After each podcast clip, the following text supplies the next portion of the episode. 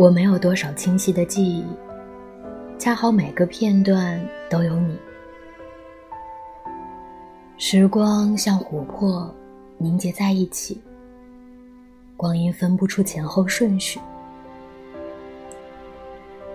人生很无奈，它没有正确答案。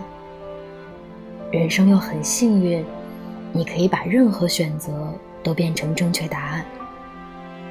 或许当时的我。还不懂选择有多么重要，但它教会了我怎么去面对自己的选择。对于那个时候的我们，可能坚持比什么都重要吧。而那些滔滔流逝的旧时光，也在反复冲刷着我们每一个人。